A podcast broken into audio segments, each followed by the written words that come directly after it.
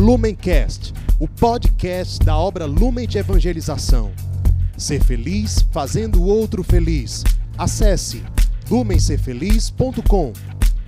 Sejam bem-vindos, meus irmãos, a mais um dia de meditação do Evangelho aqui no Palavra Encarnada. Hoje, dia 15 de maio, sábado, vamos meditar o Evangelho que se encontra no livro de São João, capítulo 16, versículos 23b ao 28. Vamos clamar a presença do Espírito Santo para que seja Ele a nos conduzir e revelar aquilo que Cristo pede de nós neste dia, a partir da Sua palavra de salvação para as nossas vidas. Estamos reunidos em nome do Pai, do Filho, do Espírito Santo. Amém. Vinde, Espírito Santo, enchei os corações dos vossos fiéis e acendei neles o fogo do vosso amor. Enviai, Senhor, o vosso Espírito, e tudo será criado, e renovareis a face da terra. Oremos. Ó Deus que instruístes os corações dos vossos fiéis com a luz do Espírito Santo, fazei que apreciemos retamente todas as coisas, segundo o mesmo Espírito e gozemos sempre de Suas consolações. Por Jesus Cristo, Senhor nosso. Amém. Vamos à leitura do Evangelho. Em verdade, em verdade vos digo: se pedirdes ao Pai alguma coisa em meu nome, ele vos dará. Até agora não pedistes nada em meu nome. Pedi e recebereis, para que a vossa alegria seja completa. Eu vos falei estas coisas por meio de figuras. Vem a hora em que não mais vos falarei em figuras, mas vos falarei claramente do Pai. Naquele dia pedireis em meu nome. E não digo que eu rogarei ao Pai por vós pois o próprio Pai vos ama, porque vós me amastes e acreditastes que saí de junto de Deus. Eu saí do Pai e vim ao mundo. De novo, deixo o mundo e vou para o Pai. Meus irmãos, o Evangelho de hoje nos traz uma palavra de Jesus que nos faz perceber a importância de amadurecermos na nossa intimidade com a pessoa de Jesus. Jesus fala nessa palavra para os seus discípulos em um momento de despedida, onde ele se preparava para deixar o mundo, literalmente, de fato concreto, e também fala a mim e a você que estamos no mundo, que estamos recebendo a nossa missão da parte dele, que precisamos atualizar o nosso encontro pessoal com Ele para de fato esse encontro revelar novas atitudes, novos compromissos, uma nova postura de vida. Quando lemos esse evangelho, somos convidados a meditar em como Jesus vai se revelando para a alma que o encontra como foi o processo de Jesus com os discípulos naquele tempo, quando ele viveu 30 anos numa vida submissa com Nossa Senhora, quando ele viveu três anos de vida pública, precisando falar em parábolas, precisando entrar no coração das pessoas a partir de fatos que mais se encarnavam nas necessidades temporais, na, na forma de se conhecer, na lógica de conhecimento sobre a vida e também falando em figuras para prender a atenção dos discípulos e exercitar no coração deles a atenção pelo que saía da boca de Jesus.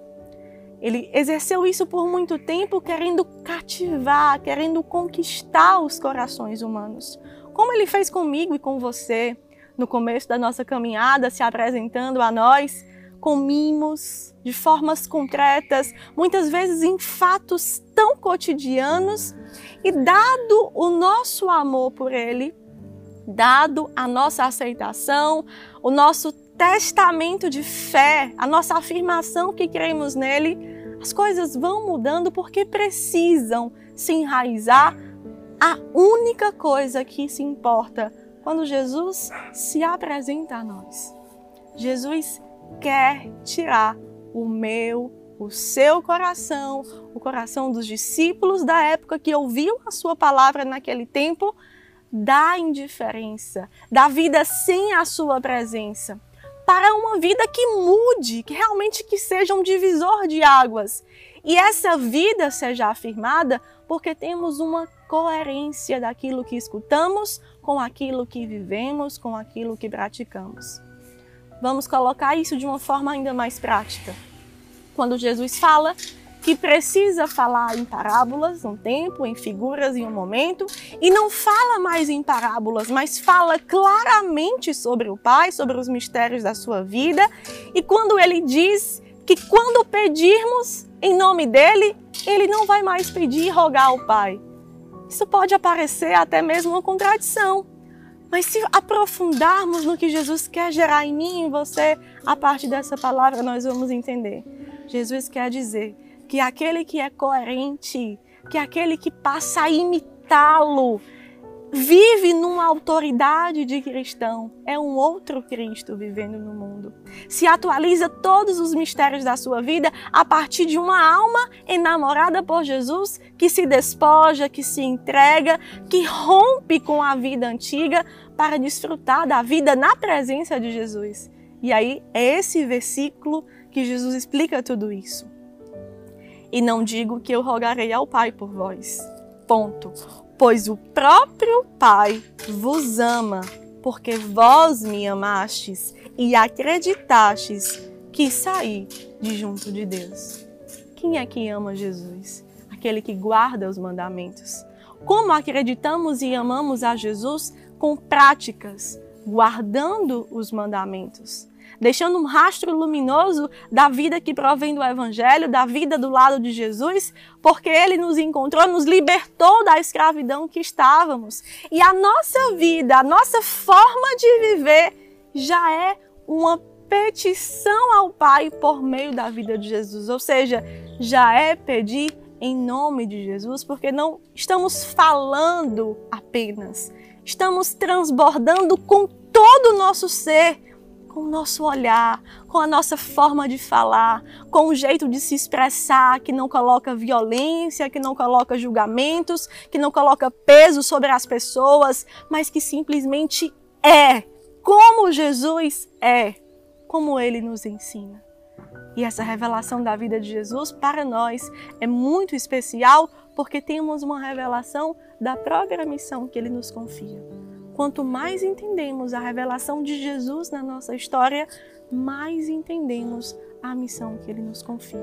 E tomando posse dessa missão, tudo o que pedirmos, receberemos, porque pedimos vivendo como Cristo vive. E essa alegria é completa façamos o propósito de não ficarmos em uma alegria medíocre, em um processo de conversão superficial, em uma forma de falar que apenas é por falar. Avancemos mais, façamos um propósito concreto, custando o que for necessário. Um propósito concreto, custando o que for necessário, porque isso sim nos coloca nesse versículo tão amoroso que Jesus aqui atestou o próprio Pai vos ama, porque vós acreditastes e me amastes nesta vida que eu vos dei.